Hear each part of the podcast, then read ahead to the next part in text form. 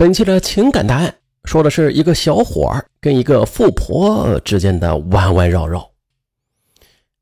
刘凯出生在河南尉氏县的一个商人家庭，家境殷实。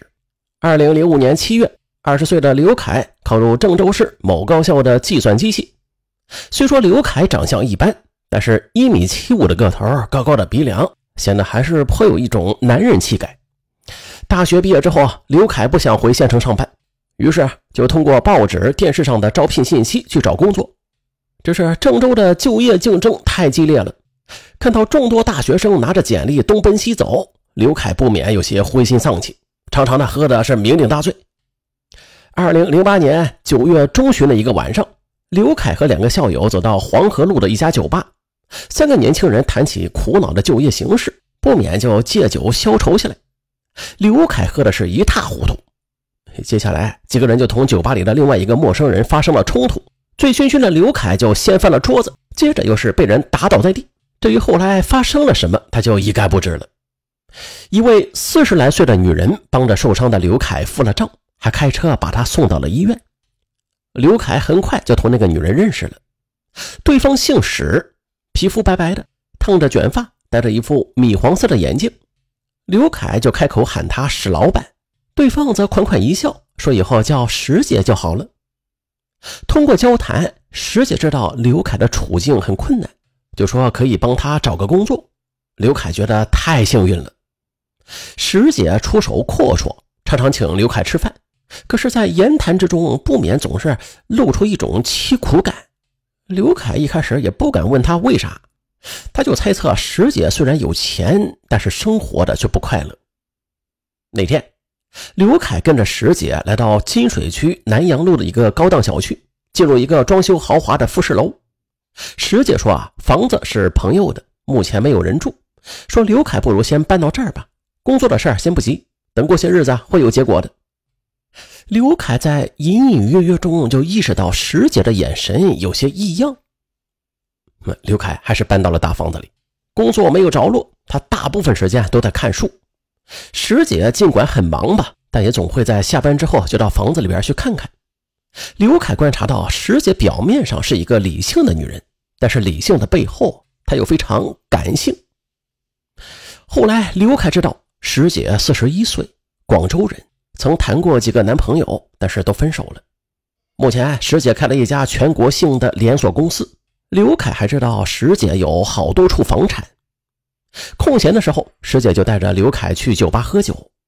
那天晚上，二人都是喝了很多酒。开车回家的路上，两人都很激动，差点出了车祸。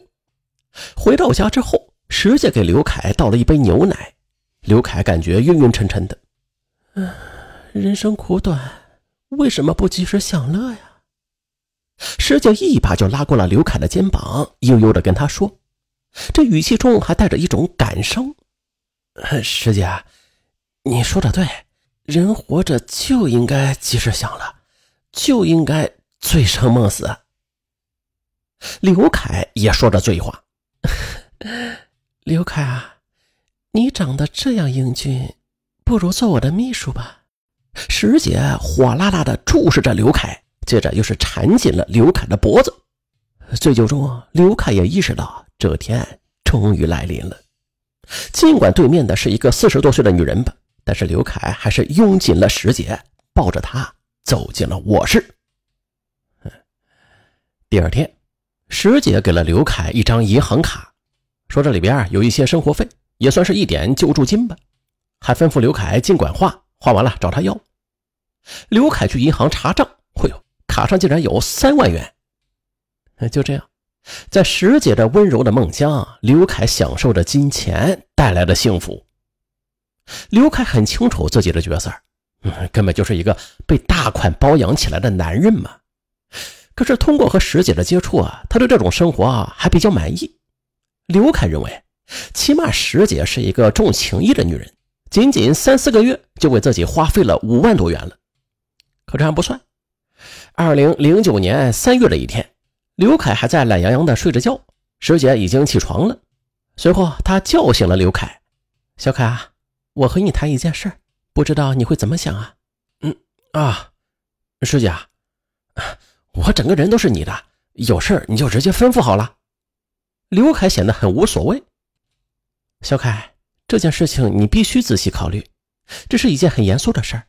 你不是一直想有个工作吗？我今天就正式的聘用你，作为我的生活秘书吧。聘用期是五年，你愿不愿意啊？呃，刘凯满脸的疑惑，他搞不清楚石姐想要干什么。嗯，就是这样。从今天开始啊，我让你给我打工五年，我呢将支付给你一百万元的工资。但是在你打工期间，必须忠实可靠，并且还得和我签订一纸协议。师姐说着，从包中就抽出了两张纸，递了过去。协议的甲方是石姐，乙方是刘凯。协议规定了，甲方同意用租赁的方式聘用乙方为生活秘书，聘用期为五年，聘用工资为每年二十万。除了正常工资外，甲方还应该承担乙方的住房、社交等开支。乙方必须遵守相应的社会公德。五年的聘用期内。乙方的一切活动都属于甲方，乙方还必须死心塌地的为甲方效劳，不准反悔，更不准接触其他女人。聘用的时间从双方签字之日起，双方不得提前解除该协议。若是一方违约，另一方可以要求对方支付经济损失和精神赔偿。拿着协议书，刘凯有些犹豫：这这哪是什么工工作协议啊？这标准的卖身协议嘛？不是。师姐，我这个不能签，请你相信我，我一定会对你好的，永远不变心。退一万步而言吧，如果我想离开你，协议又能约束我什么呀？这没有任何意义嘛。小凯啊，其实我让你签字也是迫不得已啊。一方面是想有个法律意义上的保障，另一方面呢，就是想寻求一种心理上的安慰。刘凯矛盾重重，一百万，这可是一个天文数字啊！爹娘经商一辈子，那也没挣那么多钱呢。石姐见他思考的样子，就笑了。她知道自己胜券在握，她将笔呀就递了过去。好了，别想了，快签吧。也许过一会儿我就改主意了呢。呃，刘凯听他这么一说，赶紧挥笔就签上了自己的大名。